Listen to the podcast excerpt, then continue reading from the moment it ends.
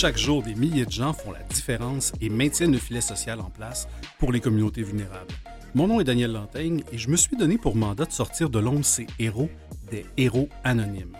Aujourd'hui à l'émission, j'ai le grand bonheur de vous présenter, comme à l'habitude, deux organismes. Et aujourd'hui, on va parler de deux organismes qui font du bien.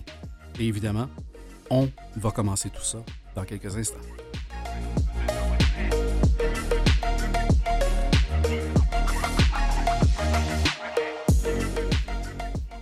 Et bienvenue à l'émission Les Héros Anonymes. J'espère que vous êtes un habitué ou une habituée de cette émission-là. On a le grand plaisir, comme vous savez, à chaque fois de présenter deux émissions. Pour aujourd'hui, on va vraiment être dans le bien, on prend soin des gens, on veut les... Comment je vous dirais ça? On veut attacher ces gens-là avec un filet social, on veut attacher ces gens-là dans leur bien-être. Donc, deux beaux organismes qu'on va vous présenter. Pour ce faire, on va commencer avec l'organisme qui s'appelle la Maison Bleue. Et euh, pour habiter pas très loin d'une Maison Bleue, on ne manque pas la Maison Bleue. En tout cas, celle à Verdun, on sait qu'elle est bleue. Euh, on va essayer d'en savoir un peu plus, puis on va faire tout ça avec Amélie Sigouin, qui est directrice générale, cofondatrice. Bonjour, Amélie Sigouin. Bonjour, merci. Grand plaisir de vous recevoir. Euh, c'est drôle parce que je faisais référence à celle de Verdun et on a reçu, ben, j'ai goût de dire la Maison Orange juste à côté, il n'y a pas très longtemps, qui est toujours ensemble. Alors, je me suis dit, bon, on va avoir fait notre bout de quartier pour Verdun avec ces deux organismes-là. La Maison Bleue, quand on passe, euh, bon, évidemment, comme je dis, il y en a une à Verdun. On, va comprendre qu'il n'y en a pas qu'une seule. Il y, a, quelques maisons bleues euh, sur l'île de Montréal. Euh, qu'est-ce que c'est exactement cet organisme-là que vous avez cofondé il y a quand même quoi, environ 16 ans? Oui, déjà. donc, ça ne nous rajeunit pas. Mais donc, la Maison Bleue, c'est un centre de périnatalité sociale, une, je dirais, une forme de clinique médicale communautaire on rejoint et on accompagne les femmes enceintes en situation de vulnérabilité et leurs familles pour offrir un suivi puis des services médicaux, psychosociaux, éducatifs, communautaires, le tout dans une petite maison bien ancrée dans un quartier. Donc, euh, vous avez parlé de la, petite dernière, qui est la maison de Verdun, la quatrième. Euh, la première maison bleue est née à Côte-des-Neiges, donc en 2007. On a ouvert nos portes. Ensuite, Parc Extension, Saint-Michel. Verdun et euh, une cinquième est en, oh. est en route pour Montréal-Nord, oui, et euh, toutes sortes d'autres projets à travers le Québec euh, d'accompagnement, puis de partager surtout l'expertise du modèle à la base montréalais, mais qui, qui est un modèle qui peut fonctionner partout. Ben oui. Vous avez parlé le terme périnatal, et peut-être pas dans le vocabulaire commun, périnatal, donc on parle d'avant la naissance, dans le fond? Est-ce que c'est ça? Mais en fait, euh, oui, la périnatalité, mais nous, elle, est élargie. Disons que c'est grossesse, petite enfance et famille. Donc, c'est du moins neuf mois, euh, donc du ventre de, la maman jusqu'à ce que le dernier enfant ait cinq ans, qu'on accompagne les familles. Donc, dans le suivi de grossesse, le suivi de santé, le suivi postnatal, mais aussi le suivi de tous les membres de la famille euh, dans une optique de prévention. Donc, on s'est dit, euh, à quel moment est-ce qu'il faut intervenir dans la vie d'un enfant pour faire une différence dans la trajectoire de vie? Les organismes communautaires, de façon générale, c'est ce qu'on souhaite euh, faire. On a une mission, un objectif de, briser l'exclusion, l'isolement, euh, et on a choisi, nous, de, de, s'y prendre par la grossesse, donc le plus préventivement possible, donc dès euh, dans le ventre de la maman, puis d'intervenir auprès de tous les membres de la famille en offrant l'ensemble des services euh, nécessaires, donc les médecins, sages-femmes, infirmières, travailleurs sociaux, éducateurs spécialisés, euh, pour une période bien spécifique, donc qui est la petite enfance, une période clé, puis où on a des leviers, je dirais, qui fait des vrais changements dans la vie des tout-petits. pour, pour, pour, avoir un impact sur la trajectoire quand ils arrivent à l'école, ben, partir avec les chances les plus égales possibles pour ces tout petits. Ben oui. Et le concept de la Maison Bleue, on, aura la chance d'en discuter un peu plus en détail, puis vous l'avez déjà bien survolé, mais vous dire, lorsque vous avez créé ça, cofondé ça il y a 16 ans, ça, ça partait d'où cette identification-là d'un besoin? Parce que clairement, ça répond à un besoin, mais, mais d'où ça vous est venu? En fait, j'ai cofondé le projet euh, avec ma mère, euh, le docteur mmh. Vania Jimenez, qui est médecin de famille accoucheur, et je dirais plusieurs autres personnes qui étaient dans des acteurs de l'écosystème, qui travaillaient autour de la petite enfance, de la périnatalité, euh, avec un constat de qu'il y avait des silos. Euh, donc, on sépare souvent le médical du psychosocial, la grossesse, l'affectif et donc tout ce qui se passe dans la vie d'une maman, le stress euh, autour de, de, sa vie et de l'accouchement. Puis comment est-ce qu'on pourrait arrêter de séparer l'être humain en morceaux et mmh. de s'adresser à l'ensemble, incluant le papa et les autres enfants. Donc, d'avoir un lieu qui est inclusif, les maisons. Donc, quand on vient visiter, c'est vraiment une maison, mais il y a un côté très clinique quand même euh, en haut quand on monte l'escalier. Donc, on rentre, il y a un salon, une salle de jeu, euh, une cuisine. Il y a quelque chose de très communautaire. Les mamans, les petits peuvent venir quand ils veulent. C'est, c'est pas forcément des rendez-vous, il y a des groupes.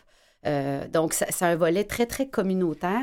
Puis en même temps, la porte d'entrée reste le suivi médical. Donc, c'est, les mamans qui sont en situation de vulnérabilité, qui vivent toutes sortes de difficultés euh, à la base, à l'origine. Donc, ma mère qui les suivait, qui faisait l'accouchement euh, à l'hôpital juif, par exemple, les mamans retournaient chez elles après, puis il y avait un sentiment de euh, manquer de pouvoir d'action sur la vie de ces familles-là. Elles retournaient dans leur milieu de vie ou dans leurs conditions difficiles puis de dire ben, comment bon, on peut envoyer un formulaire ou une demande de service à telle équipe au CLSC, essayer d'attacher ça. Mais comment est-ce qu'on peut se mettre ensemble, en trait d'union, je dirais, un vrai village autour de cette famille pour euh, l'aider à porter son bébé, je dirais, puis c'est vraiment une question de portage, l'aider à porter son bébé le mieux possible et euh, réunir tous les acteurs autour euh, d'un projet pour que la maman mette à terme cette grossesse et vive le mieux sa parentalité aussi. Donc, à la base, c'est né du désir de briser les silos, faciliter l'accès aussi aux services de santé et services sociaux et communautaires. Mhm. Les familles qu'on suit sont, vivent des situations d'extrême vulnérabilité, donc cumulent plusieurs facteurs de vulnérabilité. On précise que ce pas des mamans ou des familles vulnérables, elles sont dans un contexte de vulnérabilité. Elles ont de grandes forces, mais cumulent plusieurs facteurs de risque, pauvreté, toxicomanie, santé mentale, euh, bébé euh, fruit d'un viol, euh, violence conjugale. Donc, et, souvent, c'est plusieurs facteurs qui vont qui va faire que la maman va avoir besoin d'aide et la famille aussi. Tout à fait. Puis j'imagine que le choix de l'emplacement de vos maisons n'y est pas. et pas, c'est pas un hasard, parce que, bon, Verdun, oui, il y a l'île des Sœurs, mais il y a le reste de Verdun qui n'est pas nécessairement, qui est pas nécessairement dans, toutes les meilleures conditions socio-économiques de base, donc qui, il devient un facteur de risque. Puis là, vous avez parlé de la prochaine qui sera à Montréal-Nord. Donc, on comprend qu'évidemment, vous allez intervenir où, où il y a une fragilité potentielle, disons, pour ces, pour ces mères-là, c'est ça? Oui, complètement. Euh, le lieu, évidemment. Euh, les Maisons Bleues sont, euh, ont été associées à... C'est pour les femmes immigrantes à certains moments. On se demandait, est-ce que c'est pour les femmes immigrantes seulement mmh. ou issues de l'immigration ou les familles? Puis, en fait, on est proportionnelle à la population dans laquelle on s'inscrit dans le quartier. Donc, Côte-des-Neiges, Parc Extension, Saint-Michel, Verdun. Euh, et c'est des projets de proximité. Donc, euh, le déplacement qui peut se rendre facilement. Et donc, quand on identifie un lieu, oui, le, le, quartier, il y a les organismes aussi en présence parce qu'on travaille vraiment avec les différents organismes communautaires. C'est très différent, euh, la maison de Côte-des-Neiges de celle de Verdun. Hmm. Un, de par la, la, la population elle-même, mais aussi les organismes, puis, puis l'ancrage dans le milieu et la couleur que la Maison Bleue va prendre, qui est bleue, d'accord, mais euh, la forme va être quand même différente. Donc, le modèle reste le même, mais euh, ce, qui est, ce que je trouve super intéressant, c'est de voir comment est-ce que chaque maison s'imprègne dans sa communauté avec les acteurs, avec euh, à la base le modèle qui est une entente de service entre un OBNL, un CIUS et un GMF c'est la base du modèle de la Maison Bleue. L'hybridité est fondée sur ça. Donc, c'est pas de, de, faire un projet en parallèle du système de santé. Mm-hmm. La responsabilité du système de santé public est de répondre aux besoins de la population. Donc, je ne vais pas, moi, payer l'infirmière pour faire la vaccination ou le suivi postnatal. Ce n'est pas du tout le projet, mais c'est d'optimiser les forces en présence. Donc, le CIUS, le GMF pour l'équipe médicale et l'OBNL, on a des fois, je dis on est l'huile dans le moteur, mais euh, on, arrive et on fait le rôle de trait d'union, de chef d'orchestre, je dirais un petit peu à travers les différents acteurs, euh, parce que, comme je vous l'expliquais, c'est des mamans qui ont plusieurs facteurs de vulnérabilité qui cumulent et donc il y a beaucoup, il y a, la protection de la jeunesse qui va être là, les cliniques de développement, l'école, euh, tout le volet de l'immigration, des fois l'employabilité pour le papa. Donc, pour eux, c'est difficile de naviguer dans un système qui, pour nous-mêmes, est des fois difficile. Euh, donc, c'est à la base, je dirais, le, le but des Maisons Bleues. Ah ben c'est intéressant ça de, comprendre que vous ne vous substituez pas à ce qui est déjà en place. Dans le fond, vous êtes, vous êtes ben, comme vous dites là, un trait d'union, un agent facilitateur. Puis euh, quand vous parlez des familles issues de l'immigration, ben, je pouvais déjà anticiper à quel point ça peut être complexe à comprendre comme mécanisme. Mais même moi qui ne suis pas issu de l'immigration, des fois j'ai de la misère à m'y retrouver. Euh, la Maison Bleue, ben, les Maisons Bleues, on peut même dire, là, euh, par, par leurs différentes présences, sont, extrêmement bien ancrées dans les communautés. Vous l'avez dit, il y a différents services qui sont là. Vous avez parlé d'infirmières, si je me souviens bien, de travailleurs social, euh, sage-femme, psychoéducatrice, médecin de famille. Donc, tout ça, dans le fond, l'objectif en arrière, au-delà d'être le trait d'union puis d'être un peu le, le, Sherpa dans, tout ce qui existe, j'imagine que ça vient aussi créer un, sentiment de grand de grande sécurité pour ces, pour ces mamans-là, de savoir qu'il y a, a quelqu'un qui peut les aider, puis qu'il y a des remparts qui se mettent en place. Euh, c'est quoi le plus grand bénéfice, brièvement, on pourrait dire, de, ben, pour ces mamans-là, euh, puis évidemment tout le reste de la famille qui en bénéficie, mais ces, ces mamans-là, quand ils ressortent, là, quand ils ont fini de bénéficier de la Maison Bleue, ils sortent de là avec quoi comme, comme grand élément de dire une chance que la Maison Bleue était là? Un morceau. Euh, ce que les mamans nous disent, c'est j'ai trouvé une famille. Donc, euh, il y a vraiment un sentiment de euh, d'amour, là, ça a l'air un peu peut-être quétaine, mais ben, euh, de bienveillance, puis de, de sincère désir de rencontre de l'autre dans son entièreté. Donc, c'est de, de, de, rencontrer cette personne dans tout ce qu'elle représente, dans son bagage, dans à la fois, je répète, le, le, social, le santé, le communautaire, tout ça est un grand tout. Euh, la santé mentale, souvent, qui va être liée à toutes sortes d'expériences de vécu traumatiques. Puis donc, je pense que pour la maman, la grande force du modèle, c'est l'interdisciplinarité. On dit des fois one-stop shopping, mais c'est un endroit où, euh, des fois, c'est la maman va venir voir le médecin pour adresser, bon, ben, j'ai mal à la tête ou j'ai des douleurs au dos, puis finalement, la question de la violence va ressortir à ce moment-là. Elle n'a pas à re-raconter son histoire, elle se dépose une fois. Et les maisons sont tout petites, le médecin va faire toc-toc à côté, attends-moi deux petites minutes, je vais te faire rencontrer, peut-être qu'on peut t'aider à. Donc, c'est vraiment de saisir toutes sortes d'opportunités euh, à travers un petit lieu pour faire une, différence. Euh, et c'est fluide. Donc, il y a quelque chose dans le modèle qui est, je pense, la flexibilité, le sentiment d'une famille. Le lien de confiance va être extrêmement fort dans votre organisation. Le lien de confiance. Puis je pense que c'est peut-être... Ben, je, souhaiterais que c'est ce qui ressorte des, de l'expérience des familles qui passent à la Maison Bleue et de non-jugement. Oui, j'en doute certainement pas. Amélie Sigouin, le temps passe très vite. On s'arrête un petit instant et on poursuit cette discussion-là fort intéressante avec Amélie Sigouin, qui est directrice générale et cofondatrice de la Maison Bleue.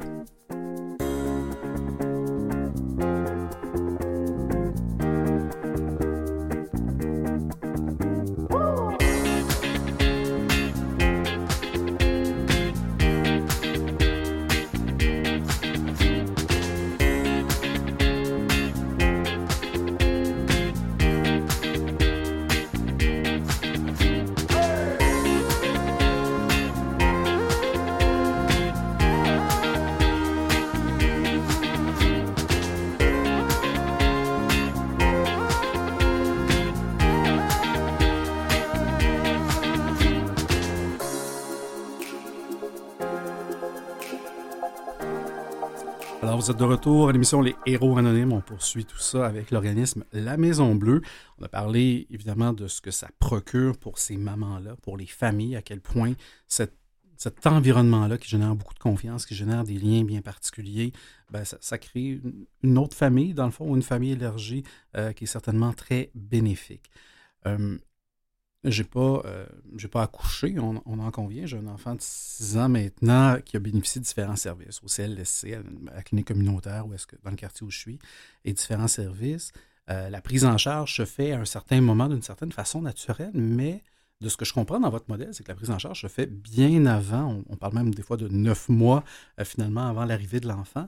Comment ces, ces mamans-là, ces, ces, ces, mères en devenir, ben, ils sont mis sur votre radar, dans le fond, déjà, euh, déjà pas loin après la conception. En fait, à la base, euh, la maman, pour être suivie à la Maison Bleue, doit être enceinte. Donc, la porte d'entrée, c'est vraiment la grossesse. oui, des fois, on aurait envie d'en suivre certaines familles où on pense qu'on pourrait faire une différence. Le bébé a un an, bon, il vit toutes sortes de défis. mais le pari qu'on a fait, c'est d'intervenir en amont, vraiment.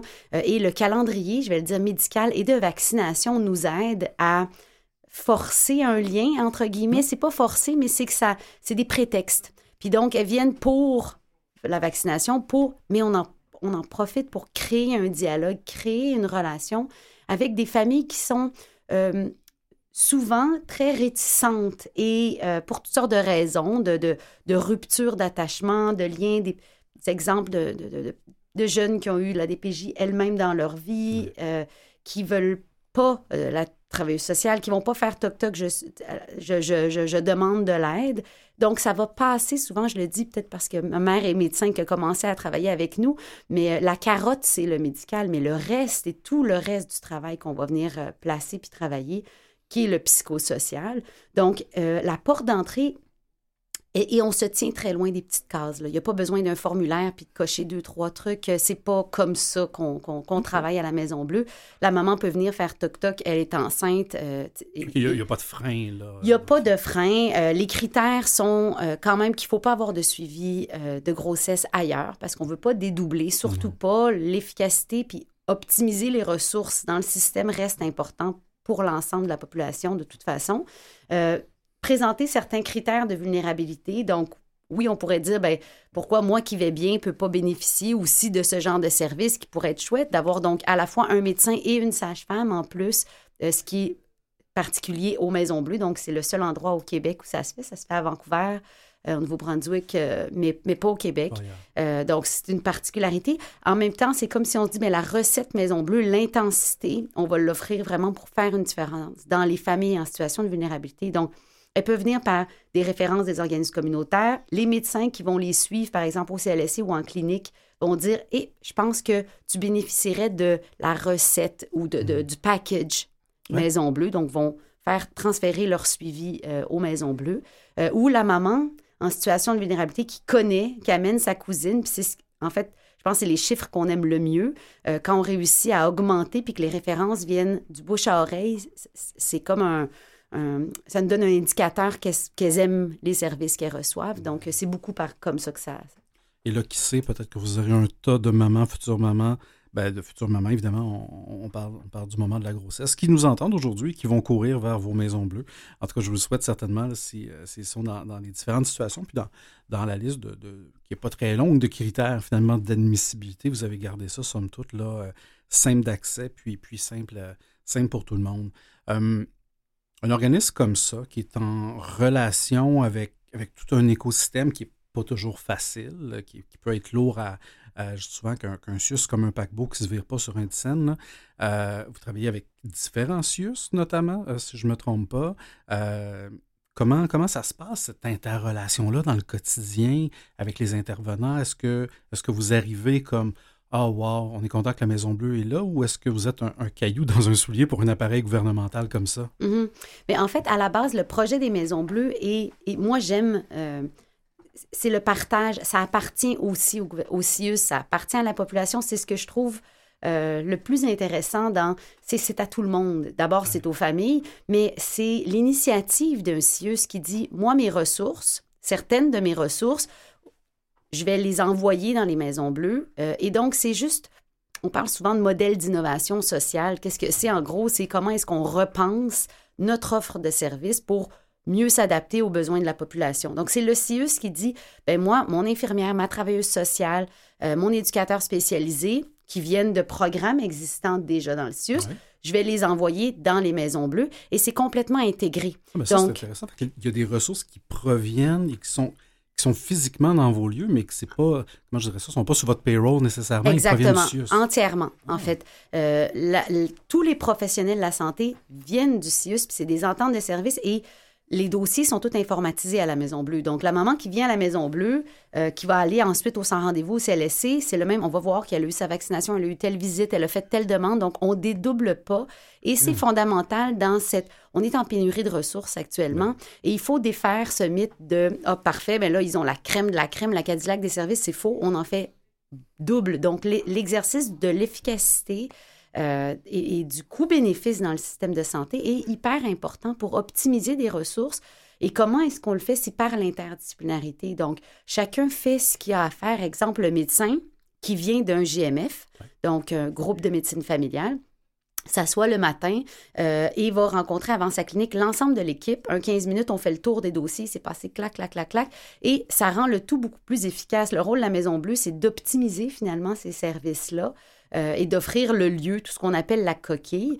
Et c'est sûr qu'on vient de cultures organisationnelles bien différentes. la taille des CIUS, euh, puis pourquoi est-ce que ça fonctionne à la Maison Bleue? C'est parce que c'est petit et c'est à échelle humaine. mais c'est les mêmes intervenants, mais qui d'un coup ont un pouvoir d'action euh, ont ce qu'il leur faut comme outil pour travailler.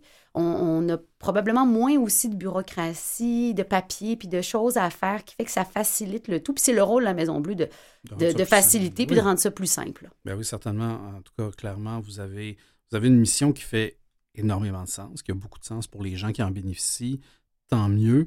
Euh, vous avez réussi à créer des liens avec des, organes qui sont, qui sont des SUS, qui sont bon, des GMF, des groupes de médecine, tout ça. Vous avez réussi à, créer ce maillage-là et, j'espère que vous en êtes fiers parce que ce n'est pas, pas le propre. Je connais un tas d'organismes qui collaborent avec des SUS, qui ont des ententes de partenariat avec des établissements gouvernementaux et malgré tout ça, ben, c'est pas. Comment je dirais ça? Il, manque peut-être d'huile, euh, d'huile dans la transmission, dans le moteur, ce que, ce que vous êtes clairement. Euh, est-ce que vous faites face, euh, et pas nécessairement avec l'appareil gouvernemental, mais c'est quoi les défis de la Maison Bleue à l'heure actuelle? Parce que, étant un OBNL, généralement, il y a toujours une, une fragilité euh, dans l'organisation, normalement, en termes de pérennité. Et vous, ben, vous situez comment euh, par rapport à, vos défis là, que vous avez devant vous? Bien, c'est souvent comme, comme les, les, à deux faces, les médailles, la force et le défi. Donc, la force du modèle, c'est l'intégration dans le système de santé. Le défi, c'est qu'on on, on, fait face au même défi que le reste du système de santé au niveau de, des ressources, la pression qu'il y a eu aussi euh, sur les équipes, sur les maisons. On est resté ouvert pendant, pendant la pandémie. Mm. On a un volet, c'est médical, donc euh, il faut rester ouvert. Maintenant, comment est-ce qu'on on, y fait face au niveau des ressources humaines? C'est très euh, la même chose comme pour les organismes en général. Donc, de recrutement, il y a une, compétitivité à travers l'ensemble des organismes aussi, où c'est de dire, ben, sans tomber dans ça, qui fait mieux, parce que c'est pas ça du tout, c'est de bien se définir sur ce qu'on est, puis mm-hmm. ce qu'on fait.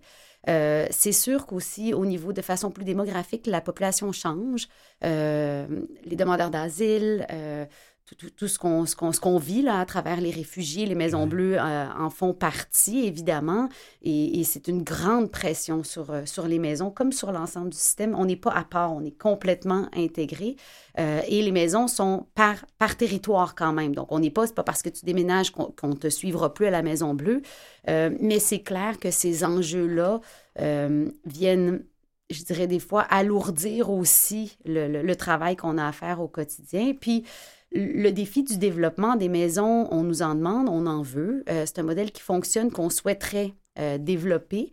On a euh, en ce moment ben, l'appui du, gouvernement parce qu'on est une bébite particulière. La Maison Bleue, ça fait dans rien. On n'est pas un organisme communautaire, on n'a pas accès à ces subventions-là on n'est pas non plus juste de santé. On est, c'est ce qui fait que ça, pas juste pour les femmes, pour la famille, pas que pour les enfants. Pour, bon.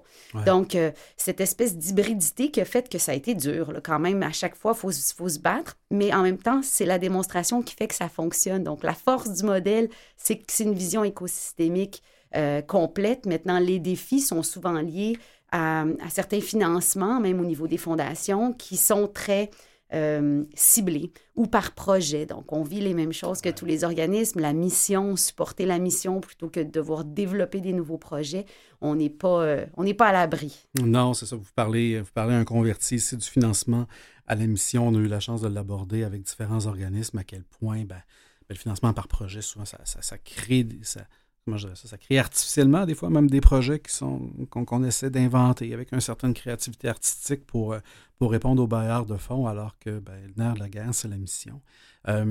Les Maisons Bleues, en ce moment, il y en a, il y en a quatre, il va en avoir cinq. Ça, ça repose sur une équipe de combien? Parce que euh, oui, il y, a, évidemment le personnel, je vous dis prêté, mais pas vraiment prêté. Il est vraiment, il est vraiment activement impliqué, qui viennent, qui viennent de, de l'appareil de santé, mais le reste de l'équipe qui soutient tout ça et qui, qui agit comme courroie de transmission de tout ce beau monde-là, ça, représente quoi à Montréal? Bien, à Montréal, l'OBNL, donc on est une quinzaine euh, de postes, je dirais, qui inclut chaque maison a une secrétaire et une cordeau qui est fixe sur euh, le site. Donc euh, là, déjà, on fait donc fois deux. il y a la direction, le financement, les communications et tout le volet de transfert de connaissances qui est un volet hyper important. Donc la Maison Bleue, on a deux missions. Une mission qui est le service direct. Offrir des services. Et la deuxième mission qui est le volet de transformation des systèmes, je vais le dire, là, presque, c'est presque prétentieux, mais on aime bien avoir un impact. Euh, donc, au niveau de la, transfert de l'expertise, les différents étudiants qui passent dans les maisons bleues, on en a beaucoup. C'est fondamental pour nous, tout le volet de formation. Et ça devient des mini-ambassadeurs qui transforment eux-mêmes et qui repartent avec un peu l'approche, on espère, euh, puis la posture différente d'intervention. Et donc, tout ce volet de formation-là, on a un nouvel espace en périnatalité sociale aussi, qui est une nouvelle plateforme web où on souhaite jouer ce rôle de trait d'union, mais à travers les différents acteurs en périnatalité au Québec et petite enfance, on est beaucoup. Euh, il y a des belles ah. initiatives, puis c'est de les faire connaître, se mettre ensemble pour questionner, puis pas cristalliser notre pratique, toujours essayer de faire euh, mieux. Certainement. En tout cas, votre modèle est, franchement pertinent, mais aussi franchement inspirant. Euh, certainement, vous avez réussi, euh, vous avez réussi, en tout cas, avec certainement certains défis, mais vous avez réussi grandement à améliorer euh, les conditions. Je pense beaucoup à, ces femmes et ces, enfants en devenir et ces familles-là. Je trouve ça extraordinaire. Si on veut vous aider, j'imagine que comme tout au BNL, on peut évidemment faire un don. on peut faire probablement du bénévolat aussi dans votre organisation. Oui. Oui. Oui, sur le site, euh, il y a tous les liens. Euh. Parfait. Ben, D'ailleurs, j'invite les gens, là, s'ils ont des questions, à se rendre directement sur le site Maison Bleue, bleu au, féminin avec un e.info. Euh, il y a des numéros de téléphone pour chacune des maisons. Vous allez les trouver directement sur le site web si vous voulez avoir évidemment plus d'informations. Avant de conclure, très très rapidement, j'ai vu sur votre site web un coffret pour accueillir la vie. Pouvez-vous m'expliquer le principe? Ben oui, en fait, ce qui est intéressant de ce coffret, donc, euh, c'est quand, euh, pour un baby shower, par exemple, ben, vous souhaitez offrir un coffret ou en cadeau, ben, tout les, l'argent pour ce coffret vient directement à la Maison Bleue parce que c'est des commandites qu'on a reçues, ah. nous. Euh, puis donc, ça fait un peu du pérage, donc, de mamans. Ça aide des mamans qui ont moins de chance ben et qui, sont, qui, sont, qui ont plus de difficultés dans la vie en offrant le cadeau à une maman que vous connaissez peut-être, une future maman qui, a, qui est peut-être plus. Euh, ah oui, qui pourra en bénéficier certainement. Amélie Sigouin, c'était un très, très grand plaisir. Merci encore de vous être prêté au jeu et d'être venu faire un tour à notre émission. À vous à l'écoute. Ben, on se retrouve évidemment dans quelques instants. Et encore une fois, on est avec la Maison Bleue. Plus d'infos sur maisonbleu.info. Bonne journée.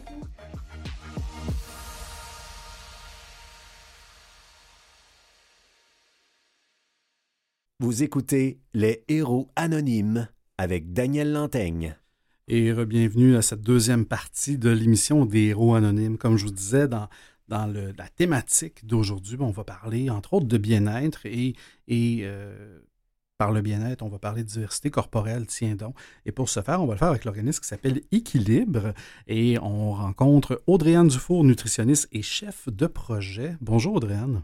Andréane, pardon. Déjà, déjà, je vais commencer par vous appeler comme il faut, ça va, ça va déjà nous aider. Euh, très heureux de vous rencontrer. Ça me fait très plaisir aussi. Merci de l'invitation. C'est un, grand bonheur, je vais vous avouer, là, en faisant, un peu plus de recherche sur votre organisme. J'ai découvert plein de trucs fascinants, fort intéressants. J'ai écouté euh, d'ailleurs l'épisode 3 de votre podcast que, que, j'ai adoré. On en reparlera peut-être plus tard. Équilibre, déjà, mettons la table, si vous voulez bien. Euh, qu'est-ce que c'est cet organisme-là? Puis qu'est-ce que ça veut accomplir? Oui. En fait, euh, on est un organisme à but non lucratif. Ça fait une trentaine d'années qu'on existe, mais on est beaucoup plus actif là, sur les réseaux sociaux et plus présent aussi euh, depuis les 10-15 dernières années. Euh, dans le fond, nous, là, ce qu'il faut retenir, c'est qu'on travaille vraiment sur les enjeux d'image corporelle. Notre mission, c'est de favoriser le développement d'une image corporelle positive, chez les individus, mais on veut aussi créer des environnements qui vont être inclusifs, qui vont valoriser la diversité corporelle.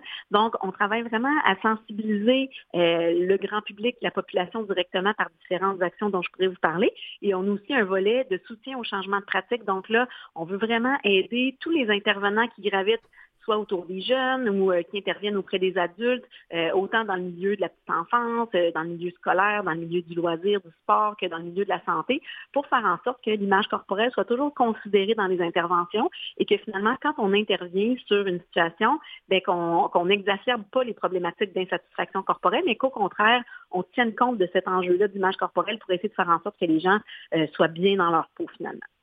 Je comprends, en tout cas, je crois comprendre une partie de, tout ça. Quand on parle de, diversité corporelle, euh, juste pour qu'on comprenne bien le concept, pour moi, quand, je lisais ça, diversité corporelle, la première chose qui m'est venue en tête, c'est grossophobie. Euh, mm-hmm. Et, c'est peut-être qu'une partie de ce que vous appelez la diversité corporelle, mais, mais en même temps, j'ai goût qu'on qu'on éclate le terme pour bien comprendre ben, qu'est-ce qu'on entend par ça.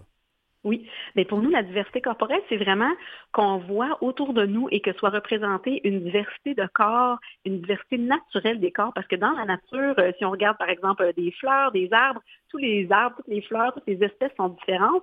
Euh, dans, chez les humains, c'est la même chose aussi, mais souvent dans l'environnement médiatique, dans les films, dans les émissions, la minceur est toujours très, très surreprésentée, alors que si on regarde vraiment les, gens de notre entourage, les statistiques, euh, euh, de, poids dans la population, c'est vraiment pas la, même chose que ce qu'on voit finalement dans l'entourage. Donc, on veut vraiment que tout le monde puisse se reconnaître et que tout le monde puisse se sentir libre d'exister, soit pas jugé. Tantôt, vous mhm. parliez de grossophobie, c'est pas nécessairement la même chose que la diversité corporelle, mais le fait qu'on voit toujours beaucoup de personnes minces et qu'on attribue souvent dans la société une valeur positive, une valeur supérieure aussi aux personnes minces, bien, ça entretient aussi toute la grossophobie qui est vraiment toute la stigmatisation, tous les comportements euh, hostiles, discriminatoires, euh, les préjugés envers les personnes grosses. Donc, il y a beaucoup de travail à faire aussi là-dessus parce qu'on vit dans une culture où la minceur est très valorisée, où la culture des diètes est très, très, très présente depuis plusieurs, plusieurs décennies aussi. Donc, souvent, ça nous a amené à adopter certaines croyances sans qu'on les remette en question,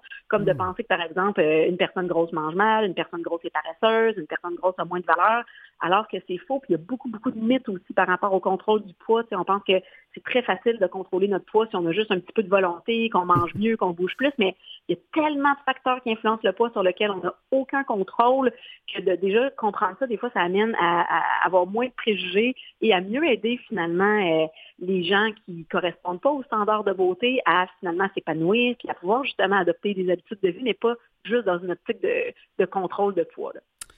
Je comprends beaucoup mieux. Euh, pour moi, puis en plus, ça résonne. Ça me fait penser à un documentaire que j'ai vu il n'y a pas très longtemps sur euh, la chaîne de magasins Abercrombie Fitch, là, dans laquelle bon, on n'avait qu'une seule image corporelle dans laquelle on, dans laquelle on était, on était un peu confronté. Puis évidemment, euh, ben, vous ne me voyez pas en ce moment, vous êtes à distance, mais je n'ai pas tout à fait la shape des mannequins d'Abercrombie Fitch vous intervenez auprès, euh, auprès des intervenants, auprès du grand public. Euh, j'imagine que cette intervention-là n'est pas la même avec les mêmes objectifs. Euh, et quand on parle d'intervenants, ben, de, savoir, ben, vous intervenez auprès de qui exactement, puis qu'est-ce que vous essayez de changer? Est-ce que c'est un peu la, les biais, la mentalité?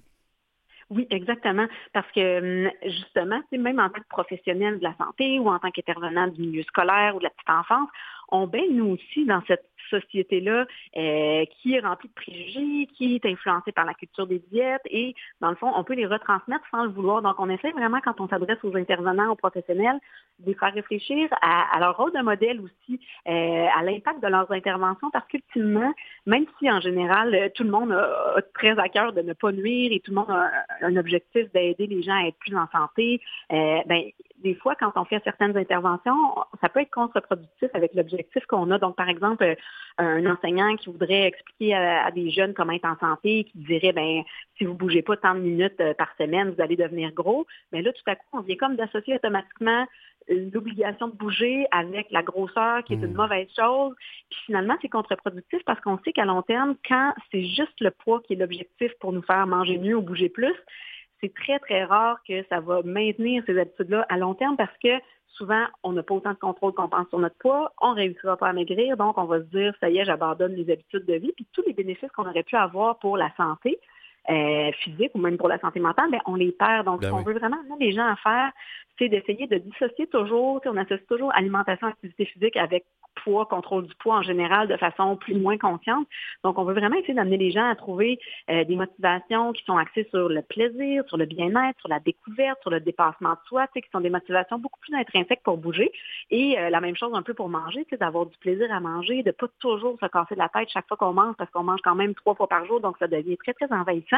Et euh, dans le fond, quand on transmet des messages qui sont vraiment plus positifs, qui sont plus axés sur le plaisir, le bien-être, et pas juste la santé physique, parce que la santé, on a tendance à, toujours penser santé, santé physique, ça a comme une valeur supérieure un peu, mais la définition de l'Organisation mondiale de la santé inclut la santé physique, mentale et sociale. Donc, même si on essaye de toujours manger parfaitement, euh, que ça nous obsède, ben, on n'est pas nécessairement en bonne santé physique. Si on se blâme à chaque fois qu'on réussit pas à suivre à la lettre notre plan alimentaire puis que ça nuit à notre estime, c'est pas très bon non plus. Euh, si on évite des situations sociales des soupers entre amis parce qu'on a trop peur de déroger de notre de nos règles ou qu'on pense juste à ce qu'on mange au lieu de profiter du moment, pas très bon pour la santé sociale non plus. Donc, il faut comme essayer de, de se détacher de cette notion-là de, de perfection, de santé physique exemplaire, de plus penser à la santé globale, puis ce qu'on est capable de maintenir à long terme.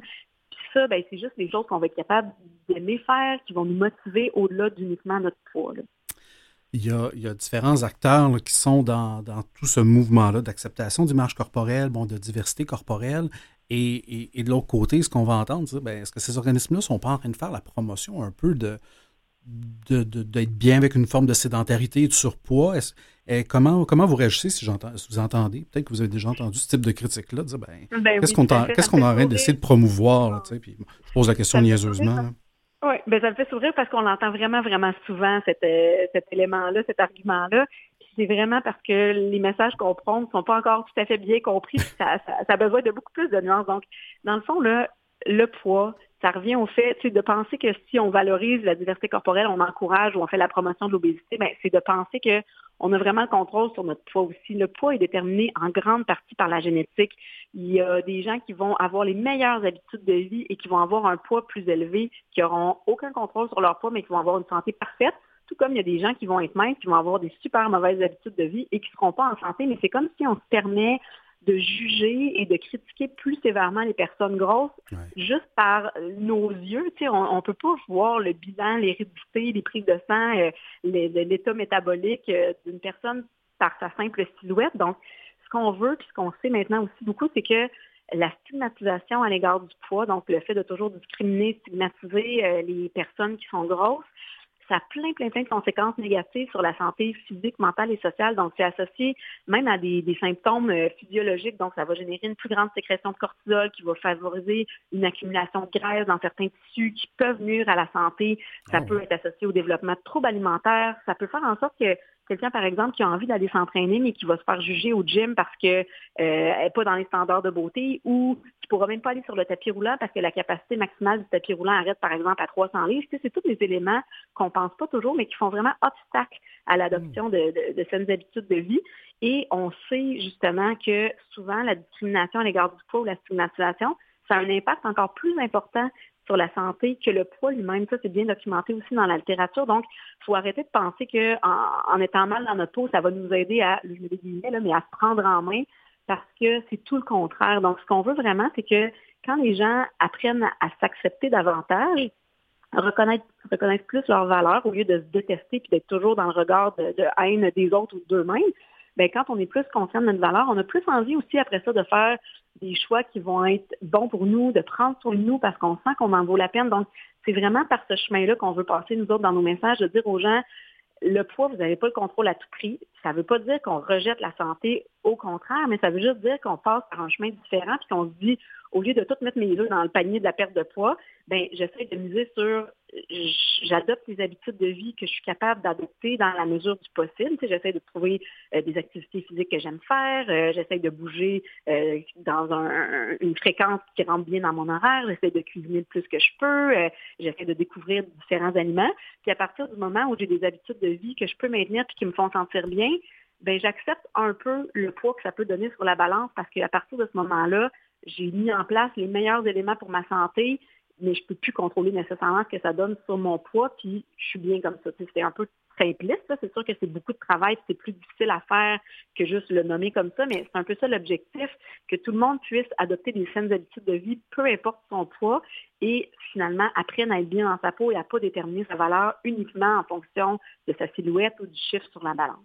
Oui, puis j'imagine qu'il y a tout, un, y a tout un, changement, un shift mental de, de se dire, ben, je fais de l'activité physique parce que ça me tente et non pas parce que j'ai envie de rentrer dans un moule de société attendu et, donc de le faire pour, pour, un, son propre plaisir, sa propre santé, mais non pas le faire par pression sociale. J'imagine qu'il y a tout un travail pour arriver jusque-là avec les gens que vous, euh, ben, vous soit que vous accompagnez, mais, en, en, termes d'outils que vous offrez à la population. Oui, tout à fait. Il y a beaucoup de travail à faire. Puis je pense que le message est de mieux en mieux compris, mais les réflexes issus de la culture des diètes ou des préjugés à l'égard du poids sont encore très, très présents. Puis on a plusieurs campagnes de sensibilisation, dans le fond, qu'on lance dans la population, là, autant euh, par le biais de nos réseaux sociaux que dans les, médias, dans les médias traditionnels, pour aborder différents éléments, comme on a une campagne qui s'appelle euh, La semaine de poids sans commentaire qui a lieu à l'automne, où on fait réaliser aux gens à quel point les commentaires sur le poids sont omniprésents. Puis tout ça, ça vient influencer. Après ça, c'est toujours des commentaires sur le poids, j'ai pris du poids, ou après le temps des fêtes, c'est le temps des résolutions pour maigrir, ou euh, l'été arrive le maillot de bain. C'est toutes les motivations à bouger ou à manger d'une certaine façon sont très, très souvent liées à des moments de l'année, à des commentaires sur le poids qui entretiennent ça.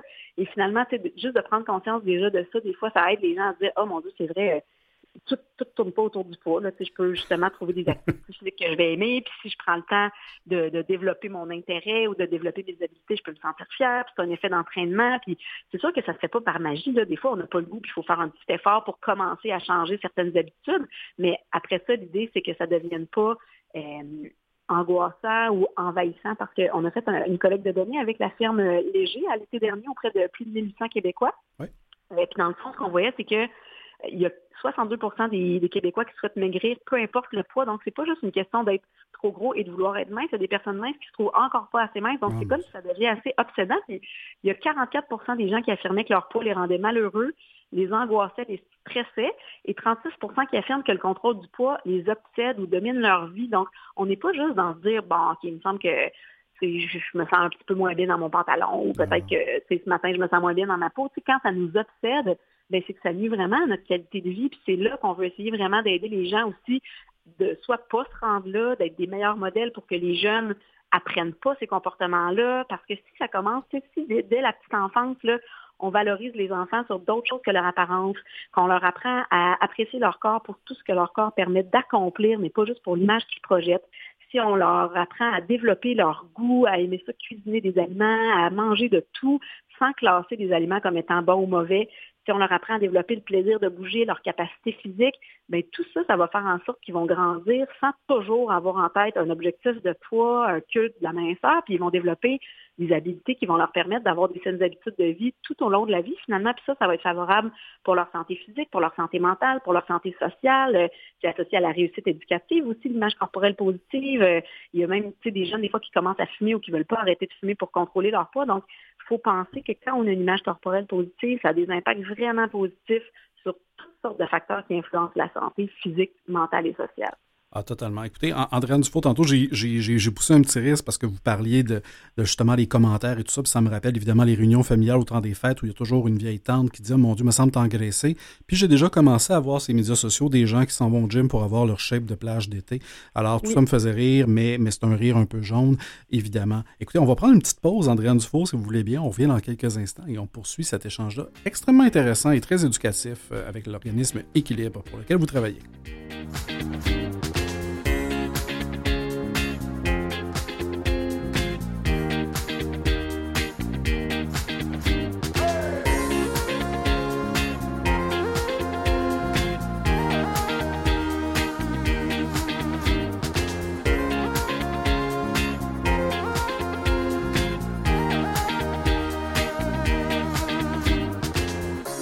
Alors, on poursuit cet échange-là extrêmement intéressant et très enrichissant, j'ai goût de dire, avec euh, Andréane Dufour, qui est nutritionniste et chef de projet chez Équilibre. On a parlé, euh, on a parlé d'énormément de choses. Moi, j'ai appris beaucoup et je pense que ben, une grande partie de la diversité corporelle ben, repose sur l'éducation. Alors, tant mieux si, euh, si les quelques minutes qu'on passe ensemble permettent de le faire.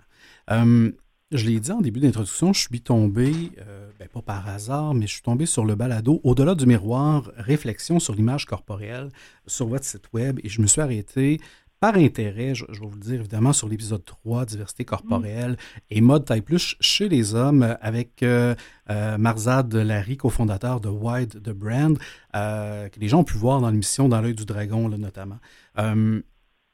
Ce podcast-là, j'imagine, ce, balado-là, vous l'avez fait euh, comme un des outils dans lesquels, parce que vous avez plusieurs outils, j'ai vu qu'il y avait des, formations, des conférences, des formations en ligne et en salle. Pour vous, c'est un des leviers d'information et d'éducation, j'imagine, ce, ce balado-là? Oui, tout à fait, parce que ça nous permet vraiment d'aller plus en profondeur. Les formats de balado qui sont un peu plus longs permettent d'apporter aussi justement plus de nuances à ce qu'on souhaite. Je pense qu'on entend depuis tout à l'heure que j'ai envie de dire beaucoup de choses pour élaborer chacun des sujets pendant des heures. Donc, ça nous permet vraiment d'apporter plus de nuances, de déconstruire plusieurs fausses croyances. Et ce balado-là, c'est un petit nouveau projet qu'on vient justement de, lancer. Il y a plusieurs épisodes. Les deux premiers épisodes aussi euh, portent justement beaucoup sur le lien entre le poids et la santé. Il y a des chercheurs, des médecins, psychologues, nutritionnistes euh, qui discutaient avec nous aussi dans ces épisodes-là. On va en avoir encore euh, quelques autres qui vont sortir d'ici le mois de septembre. Donc, on est bien fiers de ce projet-là. Ça nous permet justement d'aller euh, plus en profondeur parce que souvent, où on intervient beaucoup aussi, c'est sur les réseaux sociaux. Dans le fond, si les gens veulent nous suivre sur euh, Instagram, Facebook, le groupe Équilibre, on a beaucoup, beaucoup de carousels de contenu, des vidéos informatives où justement, on aborde différents sujets, soit en lien avec le corps, avec la relation avec la nourriture, la relation avec l'activité physique, même des fois les stéréotypes sexuels qui entretiennent aussi cette norme-là Hmm. que le corps doit avoir l'air de telle chose quand on est une fille, quand on est un garçon, etc. Donc, on a beaucoup, beaucoup de contenu, mais des fois, on ne peut pas toujours aller aussi loin dans une publication sur les réseaux sociaux. Donc, euh, le balado permet ça. Puis, on a plusieurs billets de blog aussi sur notre site euh, web qui peuvent euh, être intéressants, là, où on déconstruit certaines fausses croyances, où on répond à, des questions que plusieurs personnes peuvent se poser, comme par exemple, il semble que je m'en viens, pourquoi je maigris pas, ou comment je peux essayer de me motiver à bouger sans juste penser à mon poids, ou comment je peux répondre à des commentaires justement sur le poids ou l'apparence à l'occasion de la période des fêtes. Donc, a souvent des sujets comme ça, je pense, qui peuvent concerner beaucoup de gens euh, qui sont abordés là, par des professionnels de la santé aussi euh, dans les billets de blog. ça, c'est super important pour nous aussi. Il y a tellement d'informations qui circulent sur le poids, sur l'alimentation, sur l'activité physique, mais qui n'est pas nécessairement offerte par des professionnels de la santé. Il y a beaucoup de désinformations aussi sur ces sujets-là. Donc, pour nous, c'est vraiment important que nos contenus soient basés sur la littérature scientifique, soient développés par des professionnels de la santé qui sont membres des ordres, qui sont reconnus pour vraiment s'assurer que le contenu qu'on lit, ça soit du contenu qui est crédible et qui est fiable pour la population. Là. En tout cas, félicitations pour, euh, ben, pour l'ensemble des outils que vous avez mis en place pour le, balado qui, franchement, là, euh, dure quoi une quarantaine de minutes, mais ça passe très vite. Puis vous l'avez dit, l'importance de la nuance. On est dans un monde où on, consomme de l'information extrêmement rapidement et, ce qui manque dans la plupart des cas, ben, c'est souvent un peu de nuance. Et tant mieux si vous permettez de, déconstruire certains mythes, de, reconstruire certaines notions. Et, un des, des grands mythes qu'on pourrait penser, ben, c'est de se dire, ben, si euh, je regardais, quand je dis votre titre, vous êtes nutritionniste, euh, les gens, là, euh, j'espère, ne pensent plus nécessairement là, que, ben, écoutez, je vais peut-être pas voir une nutritionniste si, si j'ai un surpoids ou si quoi que ce soit, parce qu'un nutritionniste va me dire, ben, voici tes groupes alimentaires, mange ça, puis mets ça dans la taille la pompe de ta main et ça finit là. clairement, j'ai comme pas, je vous entends depuis tantôt, puis j'entends pas ce que je penserais entendre d'une nutritionniste. Je ne sais pas si ma, phrase est claire, euh, mais, mais, je vous entends beaucoup plus comme, comme partenaire de saine habitude de vie que, quelqu'un qui va arriver et va dire ben, tu as juste à en manger moins dans ton assiette, puis le problème est réglé. Ben non, la profession a beaucoup, beaucoup, beaucoup évolué. La science aussi a beaucoup, beaucoup évolué. Et les nutritionnistes, on est beaucoup là aussi pour travailler, pas juste sur la qualité de l'alimentation, mais sur toute la relation qu'on entretient avec la nourriture, parce que c'est très important, aussi d'écouter euh, les signaux de notre corps. C'est pas juste une question de portion et de calcul mental dans notre tête pour manger. C'est comment euh, est-ce qu'on a faim, est-ce qu'on est capable de s'arrêter quand on a plus faim, est-ce que quand on vit des émotions négatives, on se tourne automatiquement vers la nourriture, puis ça fait que des fois on mange plus que nos besoins? Comment on peut faire pour répondre aux besoins qu'on vit euh, émotifs par d'autres moyens que l'alimentation, si c'est toujours ça qui vient combler notre besoin? Euh, est-ce comment l'image corporelle va influencer la façon dont on mange? Parce que souvent quand on fait des régimes, on acquiert certains réflexes de classer certains aliments comme étant bons, comme étant mauvais. On vit de la culpabilité quand on mange les mauvais aliments alors qu'à la base, on veut se faire plaisir, on se sent forcé de manger ceux qu'on classe comme bons. Fait que tout ça, ça, détériore finalement la relation qu'on entretient avec la nourriture. Ça fait en sorte qu'on va manger de manière moins intuitive. Aussi, on parle beaucoup d'alimentation intuitive et de ces mouvements-là qui sont vraiment de manger oui, seulement, mais en étant moins obsédé, puis en se donnant plus de marge de manœuvre, plus de flexibilité, puis en voyant l'alimentation de façon plus globale, parce que c'est pas vrai que si on mange juste un aliment, juste des carottes, on va être en santé. Si on mange juste des chips, on ne sera pas en santé. Tu sais, c'est un tout qui s'évalue aussi la qualité de l'alimentation, pas juste sur une journée, mais sur plusieurs repas. Tu sais, on mange 21 fois par semaine. Si on mange trois fois par jour, c'est pas grave si on n'a pas un repas parfait à un moment. Puis faut y aller tu sais, de manière euh, un peu plus euh, flexible et bienveillante que rigide et très, très calculée comme, comme la culture des diètes nous l'a bien enseigné aussi. Vraiment, j'adore évidemment votre, je disais ça, vous avez votre nouveau paradigme, vous l'avez parlé en première partie de l'émission, on est beaucoup dans l'acceptation de soi. Puis là, bon, vous parlez bon, évidemment de l'arrêt des diètes, parce que bon, les diètes, ça a été démontré, oui, ça, ça a un, impact des fois sur, sur le pèse-personne, mais cet impact-là, c'est un impact boomerang, ça finit par revenir généralement, on n'est pas sur le long terme. Vous intervenez de différentes façons avec l'information, de la sensibilisation, beaucoup d'éducation certainement. Équilibre euh, comme organisme qui, fait la promotion justement de la diversité corporelle, ben c'est quoi encore les freins euh, probablement dans les perceptions mentales des gens, euh, mais c'est quoi la plus grande résistance qu'il y a encore par rapport à tout ça? Ben, je dirais qu'il y a encore beaucoup, beaucoup de préjugés. Tu on parlait de grossophobie tout à l'heure. On va avoir une nouvelle campagne qu'on va lancer sur ce sujet-là euh, au mois de septembre. Puis c'est quand même quelque chose de nouveau. Les gens ne réalisent pas à quel point ils peuvent avoir des préjugés. Puis c'est comme un peu de tabou, tous ces sujets-là encore. Donc nous, on est vraiment là aussi pour essayer d'amener les gens à prendre conscience de ces préjugés-là et de leur impact. Puis l'idée, c'est toujours de de ne pas juger les gens qui ont des préjugés ou qui entretiennent cette norme-là, mais c'est parce que si on ne prend pas conscience, si on ne sait pas qu'on véhicule des préjugés, on ne peut pas changer. Donc, la première étape, c'est vraiment de remettre des fois en question certaines croyances qu'on peut avoir pour amener après ça euh, des, comportements différents. Euh, c'est sûr que, tu sais, de changer une norme, tu sais, la norme de minceur est très, très ancrée dans notre société depuis longtemps. Donc, notre principal obstacle, je pense que c'est le fait que c'est long de changer ça. On est très motivé. On voit que ça évolue quand même vraiment positivement depuis les, dix dernières années, mettons. Mais il y a encore beaucoup de travail parce qu'on ne peut pas changer une vision de société qui est ancrée depuis des décennies du jour au lendemain. Fait que c'est vraiment des choses de petit à petit, c'est autant euh, dans la sphère médicale, par exemple, de de recadrer un petit peu plus des fois le lien trop rapide entre le poids et la santé, qui n'est pas si simple que ça. Euh, dans la sphère plus euh, médiatique, culturelle, euh, de la mode, ben, d'essayer de penser davantage à présenter de la diversité corporelle, à développer des vêtements qui vont être adaptés à différents formats corporels, même au sein de notre de la population, ben, justement d'essayer des fois de se dire, OK, là, j'arrête de toujours vouloir contrôler mon poids ou de faire des commentaires sur le poids, j'essaie d'apprendre à, à commenter d'autres choses sur les réseaux sociaux, par exemple, que juste l'apparence physique des gens, mais plus euh, les réalisations, ce qu'ils font, euh, l'environnement. Donc, je pense que chacun à notre échelle, on peut tous faire des petits, plus petits ou plus grands gestes qui peuvent même commencer par arrêter d'être moins critique envers soi-même des fois, euh, et que tout ça, ça peut finir par faire changer des choses. Donc, je pense que c'est vraiment l'idée d'aller chercher de plus en plus de gens qui vont adhérer à ce message-là et de, faire changer chaque sphère de la société. C'est pas évident. Puis au niveau même du financement, on est un organisme à vision lucratif, on, est financé par le gouvernement.